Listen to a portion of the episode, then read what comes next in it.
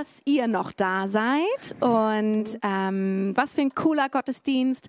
Trotzdem vermissen wir das so mit euch einfach äh, live Lobpreis zu machen, euch alle da zu haben. Ihr seht, ich sitze hier mit zwei wunderbaren Frauen und ich werde sie einfach mal ganz kurz vorstellen.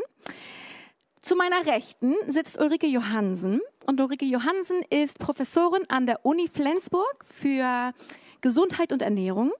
Habe ich das richtig ausgesprochen? Nicht ganz. Nicht ganz. Ernährung, Gesundheit, Konsum. Ah, Ernährung ja. und Konsum. Ja. Dann darfst du uns nachher gerne noch mal erzählen, was das genau bedeutet oder was da der Unterschied ist? genau, und zu meiner Linken sitzt, äh, kennen auch viele von euch, Johanna Braun. Ähm, Johanna Braun ist unsere Kidspastorin hier und Teil der Leiterschaft und ähm, predigt ab und zu auch mal und schon lange mit uns unterwegs. Genau, ich weiß nicht, wie es euch ging, was für ein spannendes Thema. Es betrifft uns alle, die einen mehr, die anderen weniger. Die einen haben ein gutes Verhältnis zu diesem Thema, die anderen haben vielleicht ein etwas ähm, herausforderndes oder gestörtes Verhältnis zu diesem Thema. Und ich möchte euch einfach sagen, ähm, in der Bibel steht, es gibt keine Verdammnis für die, die in Jesus Christus sind. Egal, was vielleicht die Themen, die wir hier manchmal ansprechen oder auch dieses Thema mit Essen und Trinken triggert bei dir, du bist geliebt und angenommen und herzlich willkommen mit uns einfach in dieser Talkrunde ähm, einfach teilzuhaben und deine Fragen in den Chat zu stellen. Ähm, denn dann kannst du mitprägen, worüber wir hier sprechen. Ich habe zuerst eine Frage an Ulrike. Wir haben ja das Thema, du bist oder die Aussage getroffen mit einem Fragezeichen, du bist, was du isst. Stimmt das? Was denkst du dazu, Ulrike? Die Aussage, muss ich dazu sagen, habe ich auch erst noch mal gegoogelt. Wer hat es denn wirklich gesagt? Weil sich die Aussage jetzt schon immer so transformiert hat und mitgenommen wurde. Und da bin ich mal zurückgegangen in den Ursprung und bin bei Ludwig Feuerbach gelandet. Der hat das als erstes gesagt, als Statement gegen eigentlich die christliche Leibfeindlichkeit. Also er hat das im Grunde so genau als Provokation gemeint, äh, wenn wir einfach hier so ein bisschen sagen, ich hatte so einen Impuls, du stehst ja hier ein bisschen, hast den Hut aus, auf für die Geistlichkeit, mhm. Seele, dann ich bin es ein bisschen ernährungsphysiologisch zu betrachten. Und wir gehen ja auf den Bereich der Lebensmittel ein, in den Diskurs. Und jeder guckt ja mit seiner Brille ein bisschen drauf. Und dann hat er im Grunde, Feuerbach hat gesagt, dann 1840 etwa, wow. ähm, du bist jetzt nicht wichtiger als die Seele oder dein Körper. Und das hat er reingebracht. Dass sich das dann über die Zeit jetzt im Grunde so ein bisschen verselbstständigt hat, dafür kann der Kerl ja nichts. Es war aber ein deutscher Philosoph, das finde ich schon beachtlich, kein Franzose der Kulinaristik, kein Italiener, sondern ein deutscher Philosoph. Und wenn ich jetzt aus dem Blickwinkel der Ernährungswissenschaft, du hast ja gleich gerade schon gesagt, geistlich brauchen wir gar nicht drüber diskutieren, wo kommt die Identität her. Ich gucke jetzt mal, die Frage ist ein bisschen ja, cool. jetzt ernährungswissenschaftlich betrachtet. Da muss ich Feuerbach zum großen Teil recht geben. Denn wir haben zwei Drittel aller Erkrankungen und Todesfälle auch, sind ernährungsmitbedingt. Äh, das ist zwei Drittel. Zwei Drittel. Wow. Das ist eine, ja, das muss man auch einfach mal so sacken lassen. Also all auch, das bedeutet heute auch, ich habe nochmal nachgeguckt, 550.000 Todesfälle im Jahr in Deutschland gehen auf das Konto einer schlechten Ernährung oder Fehlernährung. Boah, das ist echt viel. Wow. Ja, mhm. und deswegen da, und wenn wir sehen, mikrobiologisch ist es einfach so, wir haben eine Transformation durch Lebensmittel, die wir essen in unserem Körper. Und in dieser Transformation auf Molekularebene, ja, wird das in die Zellen eingebaut, wow. was du isst. Das können wir nicht im Grunde wegdiskutieren. Das ist erstmal eine, eine körperliche Umwandlung. Das heißt mhm. auch, die Körperzellen sind letztendlich davon abhängig, was du denen gibst. Und wir sitzen ja auch hier, weil wir Lebensmittel lieben. Mhm. Und das sind ja Mittel zum Leben. Mhm. Und da wird es eigentlich deutlich, wir haben auch das in der Sprache verankert. Mhm. Diese Mittel zum Leben, und wir gehen ja heute in den Diskurs und gucken uns da ja. ein paar Mittel zum Leben an. Ja. Das heißt, wenn du das mal mhm. runterbrichst, ja. du bist, was du isst, das, was wir essen, hat Einfluss auf unsere Zellen in unserem Körper und bestimmt mit, wie gesund wir sind? Ja. Platt gesagt. Zwei, zwei Drittel der Aussage trifft zu. Okay. Wow. Hm? Gut, haben wir alle gehört? Können wir ja mal gucken, was wir damit machen. Mhm. Ähm, esst ihr Schweinefleisch? Wie sieht es, Johanna, isst du Schweinefleisch oder isst du viel Fleisch? Wie sieht es bei dir aus? Das war ja einfach eine Google-Frage, die es gab. Ich esse schon Schweinefleisch, aber ich esse generell nicht viel Fleisch. Das heißt, manchmal vielleicht, wenn ich dann mal Fleisch esse. Fleisch isst, dann bist du ein genau. Flexiganer. Flexiganer, ja, das ist ein gutes Wort. Ja, genau. Und Ulrike, wie sieht es bei dir aus? Isst du Schweinefleisch? Ja, punktuell. Ich würde mich da auch eher als Flexitarier äh, bezeichnen. Ja, ich esse Schweinefleisch ganz wenig. Okay. Ganz wenig. Also wenn, wenn, oder zum Grillen, jetzt ist so die Grillsaison, würde ich sagen, dann, dann lieber ein Stück Lamm grillen mhm. Als Schwein. Also ich, wenn ich wählen kann. Und dann Wurstwein esse ich fast nicht. Fast nicht. Ja. Warum nicht? Einfach das Doppelte an Fett enthalten und nicht gerade das. Die besten Inhaltsstoffe. Ja, genau, die besten ähm, Fettsäuren da drin. Also das, darauf ja. kann man gut verzichten. Okay. Ich habe mal in einer Wurstfabrik gearbeitet, äh, einen Monat. Das war auch Lecker. Eine, eine interessante Erfahrung. Danach habe ich auch erstmal, ich glaube, ein Jahr keine Wurst gegessen. Jetzt esse ich wieder Wurst, aber naja. Jetzt rein ernährungswissenschaftlich, Schweinefleisch zum Beispiel wie gesund oder ungesund ist das? Weil alle, wir alle wissen ja, ähm, es gibt einfach auch viele Menschen aus anderen Ländern, die, denen ist es verboten, Schweinefleisch zu essen, weil es halt als dieses unreine Tier gilt. Ähm, genau, was würdest du dazu sagen? Du hattest ja gerade in, deiner, mm, in deinem ersten Intro auch gesagt, in den ersten 15 Minuten so, ähm, wir haben dort ja hygienische Regeln und wir gucken ja jetzt in den in die Schlachthöfe mal näher rein. Mhm. Also ähm, ist es auch etwas nicht nur, was ich esse, sondern wie auch Lebensmittel produziert und geschlachtet werden. Das heißt, das kauft man auch mit. Und das wird jetzt wow. eben viel mhm. bewusster. Dadurch, das war ja schon äh, in den letzten 40, 50 Jahren genauso, aber jetzt kommt es nochmal in dieser Zeit ins Bewusstsein. Schweinefleischkonsum ist eingebrochen dadurch, dass es uns bewusst ist. Und äh, Wissenschaftler nennen das auch Fleischparadoxon. Also der Verbraucher will das eigentlich gar nicht, dass ein Tier geschlachtet wird für meinen Konsum. Steht er aber an der Fleischtheke, dann wird es doch gekauft. Und dann hat man Mechanismen der seelischen Art, diese Diskrepanz zu überwinden, als Verbraucher ja. das trotzdem so zu tun, trotzdem dann zu grillen. Und äh, das ist unheimlich interessant, was dann passiert, dass man das dann dennoch tut. Du hast, du hast gerade gesagt, du warst in der Wurstfabrik. Danach ist dir der Appetit vergangen. das stimmt. Genau. Und ja. ähm, das heißt, diese, diese Verdrängung des Fleischparadoxons, mhm. das ist im Grunde, das hat jetzt ein Jahr angehalten oder wie auch immer, ähm, eine Zeit angehalten und dann konnte man schon wieder sagen, ja, ich brauche das für meine Proteinzufuhr oder ich brauche ja, das genau. so, das schmeckt mhm. oder so etwas. Also mhm. da, da haben wir als Verbraucher etwas drin. Und jetzt nochmal zu deiner ähm, Frage. Ähm, jedes Stück Fleisch ist ernährungswissenschaftlich günstiger als die, die verarbeitete Form, wie Wiener Würstchen, Wurstarten mhm. oder auch Blutwurst. Ähm, hygienisch muss man sich überlegen, dahinter stehen Menschen, die das mitschlachten. Mhm. Und ähm, sonst von den Fettsäuren ist das so im mittel, mittleren Bereich. Das ist beim Schwein okay. Mhm. Ähm, was weniger okay wäre, ähm, ja, ist, das, das, wird immer gesagt, ist rotes Fleisch gesünder, äh, weniger gesund als weißes. Da gibt es auch unterschiedliche Studien. Da wird immer auch Geflügel eher als weißes Fleisch ähm, propagiert. Ähm, da ist sich die Wissenschaft noch nicht ganz klar, ähm, was man sagen kann. 50 Gramm am Tag von Wurstwaren Mhm. Dort erhöht man dann äh, Diabetesrisiko, Herz-Kreislauf-Erkrankungen um ein Vielfaches. Oh, also darauf verzichten, Schweinefleisch nicht verarbeitet, mhm. wenn dann Schweinefleisch äh, ähm, als ganzes Stück und wow. lieber andere Fleischarten. Ja. Danke, Ulrike. Hier war zum Beispiel eine Frage, wie können wir es als Christen verantworten, dass Gottes Schöpfung für unseren Genuss leiden muss, wie Massentierhaltung und so weiter, ohne dass wir es für unsere Ernährung wirklich brauchen? Ja, interessante Frage. Johanna, möchtest du dazu was sagen? Das ist ja auch gerade wild in den Medien. Genau, wie können wir das verantworten als Christen, dass auch Gottes Schöpfung leiden muss, wie Massentierhaltung und so weiter? Eine schwierige Frage. Ich glaube, das ist auch ganz schwer, da einfach mal eben so eine Antwort zuzufinden.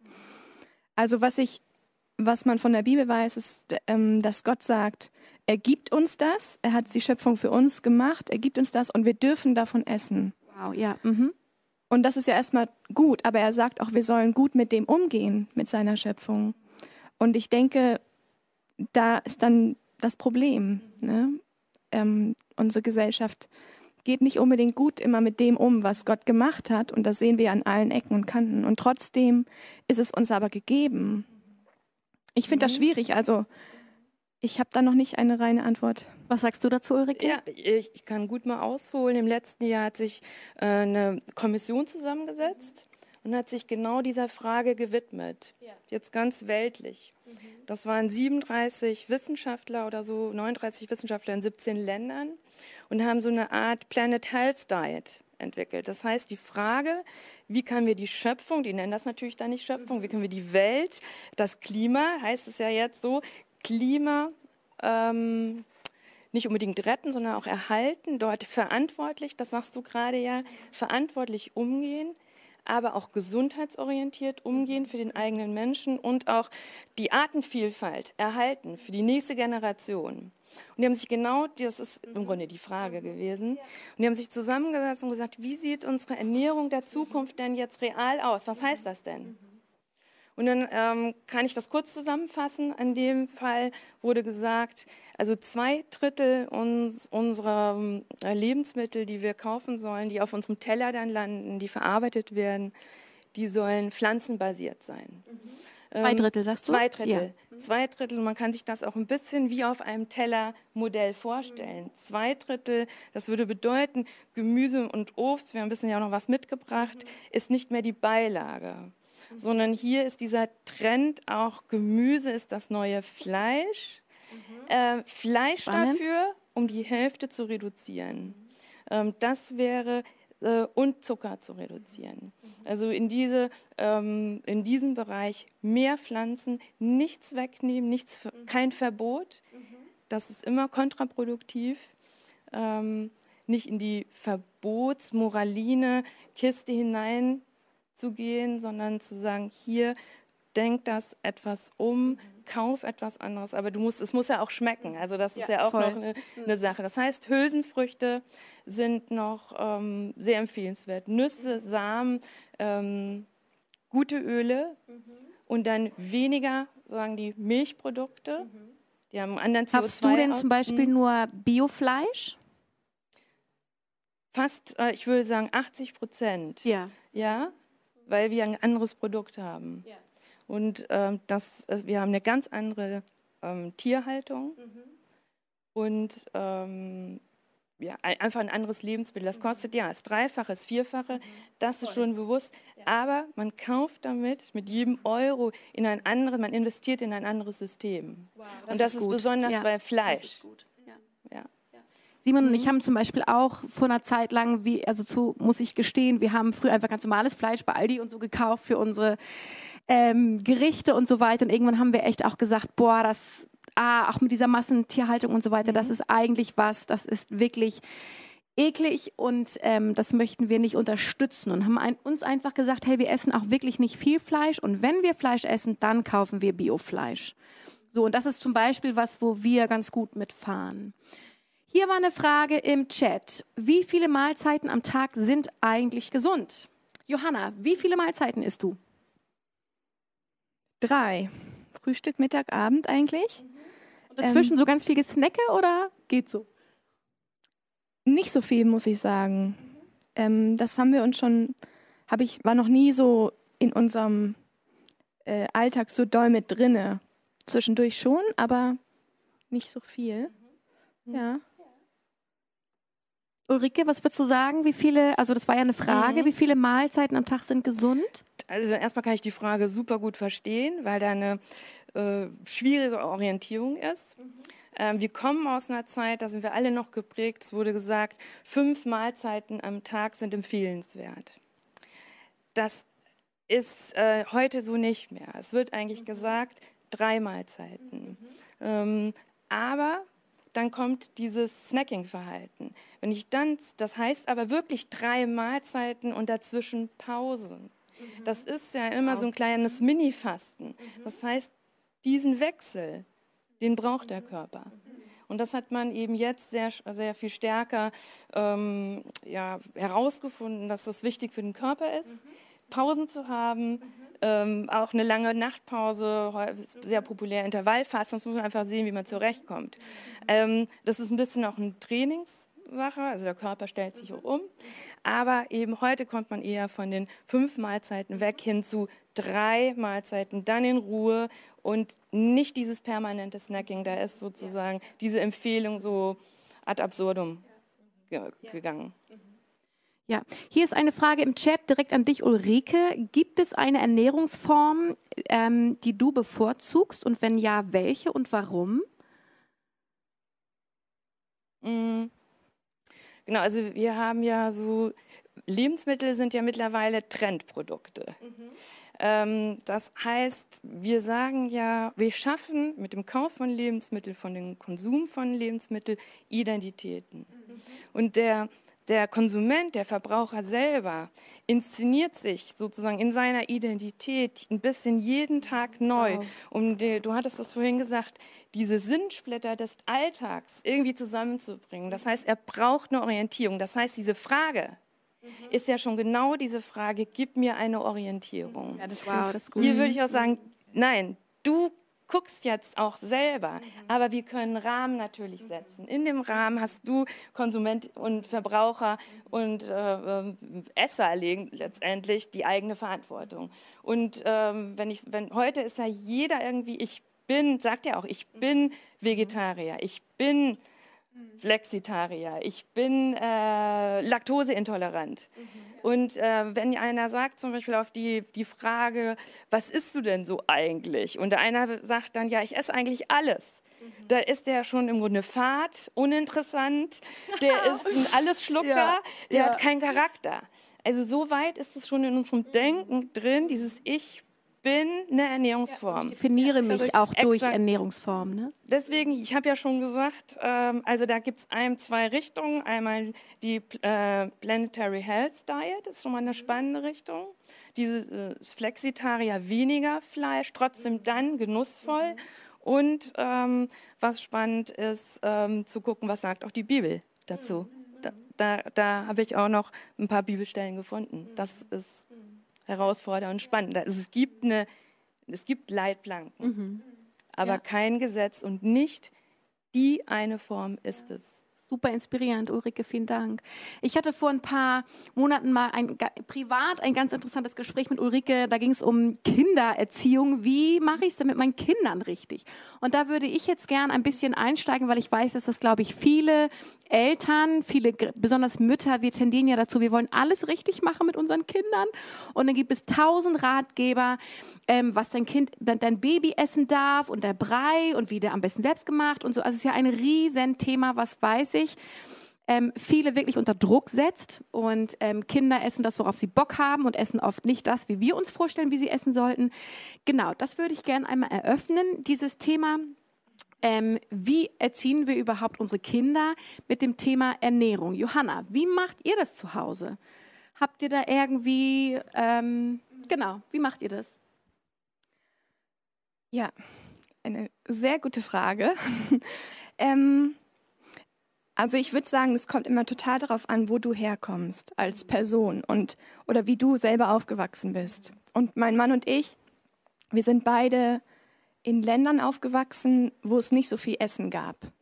Oder wo Essen was sehr Besonderes war, wo man viel Geld dafür bezahlen musste oder es nicht immer alles gab. Und das hat in unseren Familien so ein Bild geprägt von Essen ist was ganz Wertvolles und das ehren wir. Und ähm, deswegen haben wir das Bedürfnis, das unseren Kindern auch ans Herz zu legen, dass Essen nicht selbstverständlich ist und dass wir damit gut umgehen müssen. Das heißt, ich versuche nicht so viel Essen wegzuschmeißen. Die, ich hoffe oder ich wünsche oder wir wollen unseren Kindern antrainieren, dass sie das aufessen, was sie auch ähm, sich nehmen oder so. Genau, das ist die eine Sache. Die andere ist, dass wir unseren Kindern antrainieren wollen, dass sie alles probieren, was wir machen, weil ich merke, jetzt mit den Jahren, ich habe drei Kinder, meine älteste wird jetzt acht und ich merke, es ist ganz viel Kopfsache bei ihr. Das heißt, wenn sie sich in den Kopf setzt, sie mag das nicht, das heißt überhaupt nicht, dass sie es nicht mag, sondern wenn sie es dann ein paar Mal probiert, dann macht, merkt sie, ach, sie mag es doch. Und jetzt, oh Wunder, mag sie Brokkoli, obwohl sie das vorher nicht äh, ganz sch wollte. schlimm fand. Genau. Also das ist unsere Sache. Wir wollen, dass sie alles probieren. Ich koche auch nicht nur das, was die Kinder sagen, was ich kochen soll, sondern ich koche auch viele verschiedene Sachen.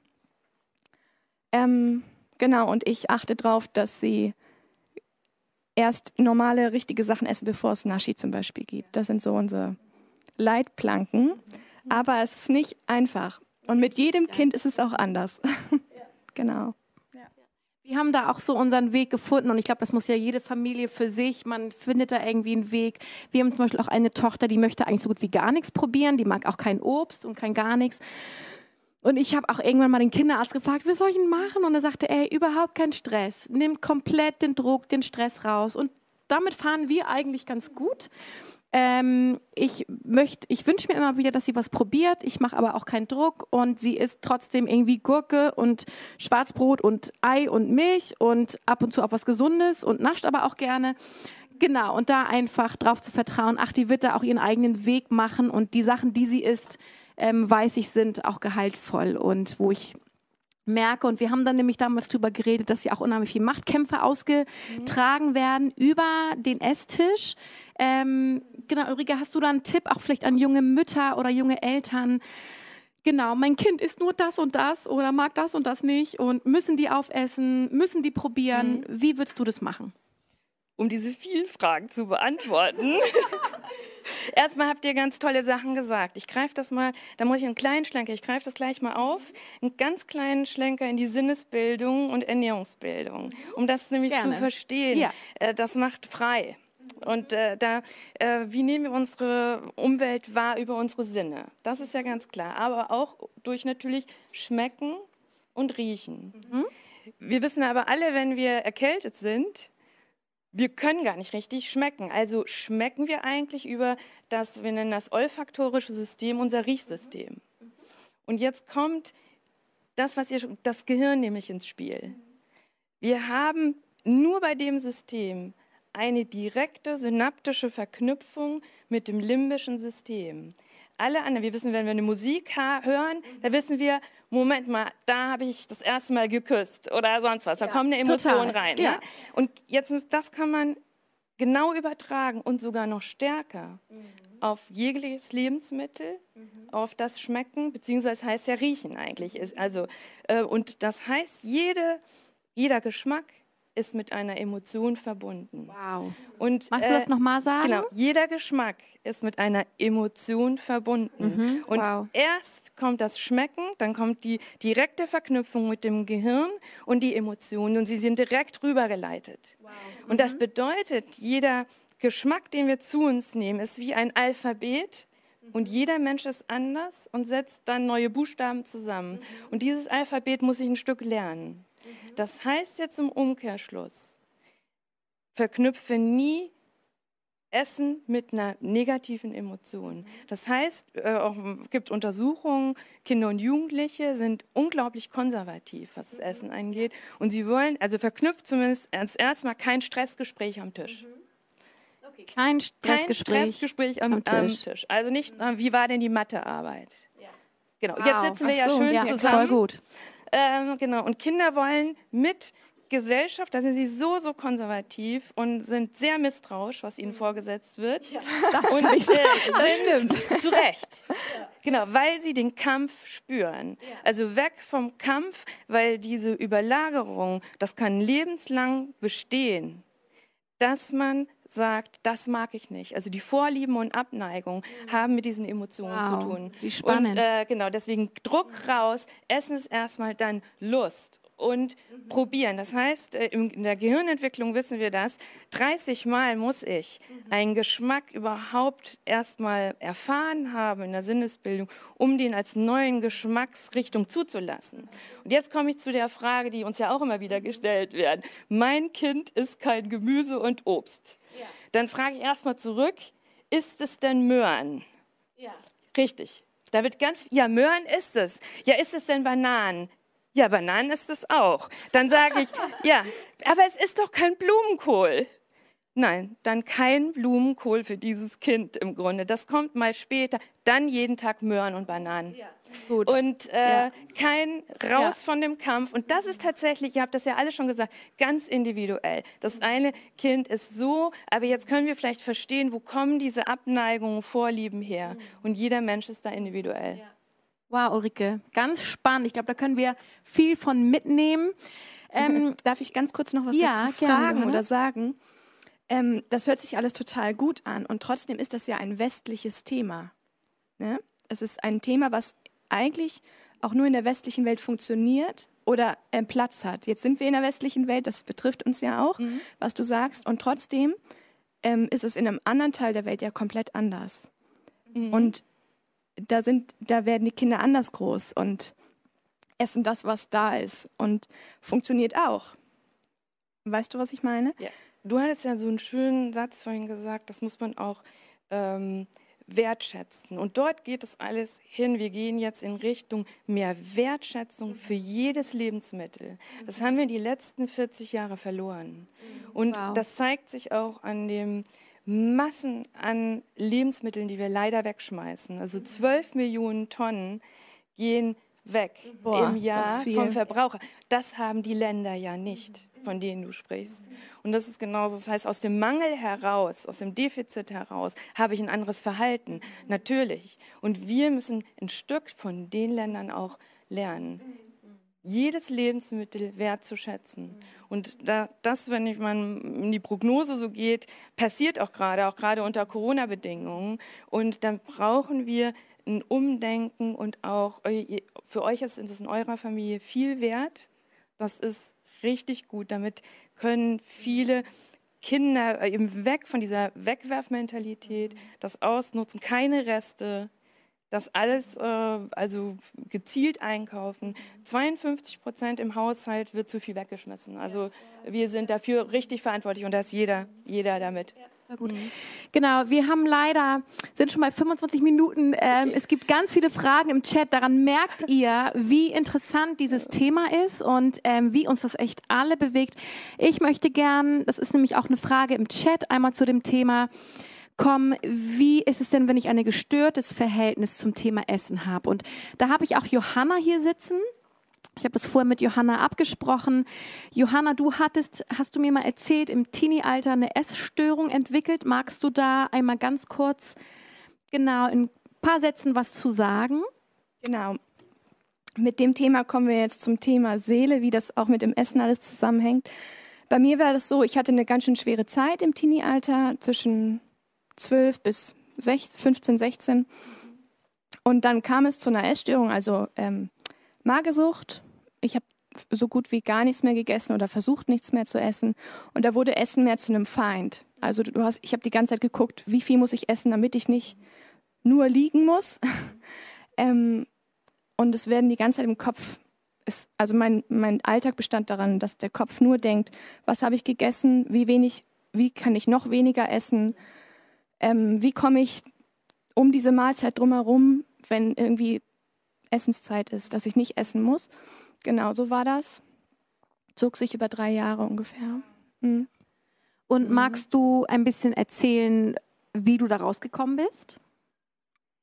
Also ich, genau, ich glaube, ja. du hast ein Wunder auch erlebt, genau. dass Gott dich ja. einfach echt äh, geheilt hat. Genau, erzähl ja. doch trotzdem einfach einmal. Also ich denke, was ich gemacht oder was bei mir passiert ist, ist, dass ich versucht habe, meine Welt zu kontrollieren, indem ich diesen kleinen Teil an Essen kontrolliere. Weil das, ähm, ich hatte ein Loch in mir, irgendwie, ich fühlte mich abgelehnt, fühlte mich alleingelassen. Und das war das Einzige, was ich noch irgendwie in der Hand hatte, war, wie ich meinen Körper irgendwie kontrollieren kann oder meine kleine Welt noch im Griff halten kann und gefühlt ja etwas machen kann. Ähm, das Loch in meiner Seele quasi stopfen, weil ich mich darüber dann identifiziert habe. Und ähm, nach so einer Magersucht, wenn man das einige Jahre oder Monate auch macht, das verändert dein Denken ganz stark. Also das ist ganz schwer, sein Denken da wieder umzupolen. Und ich glaube, normalerweise dauert sowas Jahre. Bei mir zum Glück nicht. Ich ähm, ich war vorher ohne Jesus unterwegs und an dem Abend, wo ich Jesus mein Leben gegeben habe, am nächsten Tag war ich frei. Also war ich wirklich frei von diesem, von diesem Druck oder von dieser Sucht, nichts essen zu wollen. Und es hat dann noch Monate gedauert, bis mein komplettes Denken sich geschiftet hat. Also bis ich wirklich mit einem mit Essen ein normales Verhältnis wieder aufgebaut habe und gut essen konnte, aber der Großteil eigentlich war danach weg. Und genau, das war zum Glück meine Geschichte. Wow, ja, das ist großartig. Genau, denn hier ist eine konkrete Frage, wie gehe ich mit einer Essstörung um und verurteilt Gott mich dafür?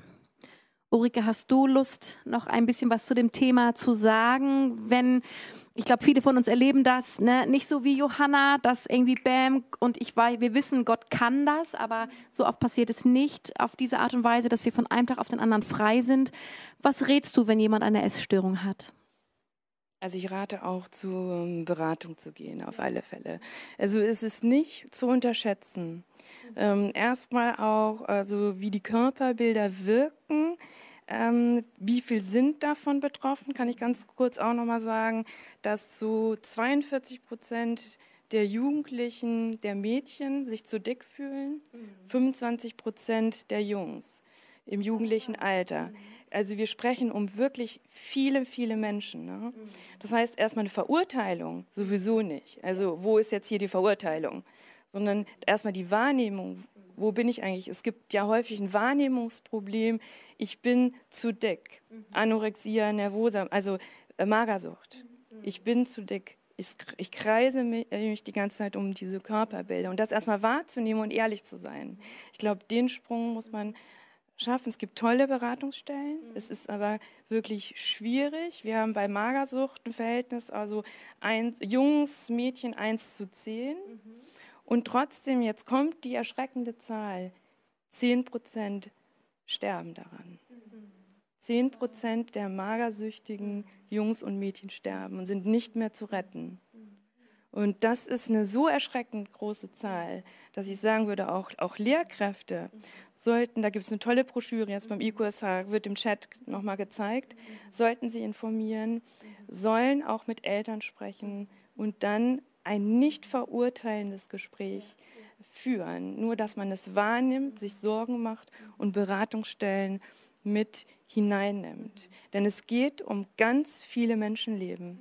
Und das zwar hier und heute in Schleswig-Holstein, in Flensburg. Und 10 äh, Prozent ist eine unfassbar hohe Zahl. Ja. Und ich möchte ganz mhm. konkret die Frage aufgreifen, verurteilt Gott mich dafür? Und ich möchte dir sagen, Gott verurteilt dich nicht dafür. Es steht mhm. in der Bibel, es gibt keine Verdammnis, und das ist letztendlich das gleiche Wort, keine Verdammnis für die, die in Jesus Christus sind. Er ist gekommen, irgendwie, er ist der Gott der Gnade, der Gott der Liebe und er liebt dich und er nimmt dich an. Es steht auch in der Bibel, dass er sich freut über dich und dass er jauchzt und jubelt über dich. Ähm, und möchte dir einfach Mut machen. Manchmal versacken wir auch in so einer Hoffnungslosigkeit. Ach, da werde ich nie rauskommen, das wird sich nie ja. ändern. Und ich möchte dir sagen, mit Jesus an deiner Seite ist alles möglich und ähm, er gibt uns die Kraft und du darfst einfach Hoffnung haben und gleichzeitig auch dich Leuten mitteilen und ähm, professionelle Beratung einfach auch in Anspruch zu nehmen. Ihr Lieben, ich könnte ewig mit euch weiter schnacken. Ich glaube, wir müssen ja. langsam zum Abschluss kommen. Eine ganz kurze Frage, Ulrike, möchte ich dich noch fragen. Wir haben jetzt über krasse Essstörung geredet. Ein Riesenthema ist ja aber zum Beispiel emotionales Essen, wo, glaube ich, viele von uns mit zu tun haben. Und wir haben ja über Kindererziehung geredet, dass oft ja, du sagtest, wir müssen eine Trennung hinbekommen von Essen und Emotionen. Ähm, sag in ein, zwei Worten, wenn Leute merken, ich leide unter emotionalem Essen. Wie kann man ja. das brechen? Erstmal habe ich ja vorhin gesagt, durch die Sinnesbildung, die Person hat ja recht. Es geht ja um Gefühle und Essen. Erstmal hat, hat die Person recht. Welche mhm. Gefühle sind es? Mhm. Und welche schlucke ich runter? Mhm. Wow. Und diese, diesen Schritt und warum brauche ich bestimmte Lebensmittel, vielleicht dann dafür, das hat ganz viel, hier ist ja ganz viel Genuss, Sinnlichkeit auch in, in sozusagen in dem Bereich. Und das ist, ähm, dass diese, diesen Schritt der Wahrnehmung, der Selbstreflexion, das ist schon mal der erste Schritt, würde ich sagen. zu den Emotionen zu Das kommen. einfach wahrzunehmen. Erstmal wahrzunehmen, Was genau. fühle ich gerade? Was, Ex- ja. was geht eigentlich gerade ab? Ja, Und was bräuchte ich eigentlich? mal, äh, vorm Hm. Kühlschrank, halt, wie geht's mir eigentlich? Was brauche ich? Ja, voll gut. Mehr erstmal würde ich noch nicht antworten. okay. Reicht erstmal. Ja, das ist schon sehr gut. Danke, ihr Lieben, für eure Zeit. Danke, Ulrike, für dein auch Know-how, was du hier mit reingebracht hast. Ähm, danke, Johanna, für deine Ehrlichkeit. Danke an euch alle, dass ihr zugeschaut habt. Ähm, ich glaube, ihr habt ein paar Ressourcen im Chat bekommen, wo ihr Sachen nochmal nachlesen könnt. Richtig, richtig gut. Die hat Ulrike für uns bereitgestellt. Vielen Dank dafür. Und ihr Lieben, wir segnen euch einfach und ähm, wünschen euch noch einen richtig tollen Sonntag, eine tolle Sommerzeit. Wir hoffen, dass wir ganz bald wieder live mit euch am Start sein können. Und also nochmal eine Werbung für unsere nächste Predigtserie. I love you, baby. Ähm, Die wird ich glaube, da haben wir ähm, coole Themen am Start. Also schaltet nächsten Sonntag wieder ein. Seid gesegnet, vertieft auch vielleicht nochmal die Themen, wenn dich was angesprochen hat. Und sei dir einfach gewiss, Jesus ist mit dir, Jesus ist mit an deiner Seite und alles ist uns möglich durch den, der uns stark macht. Also, seid gesegnet, Tschüss. bis bald. Ciao. I love you, baby, and if it's quite alright.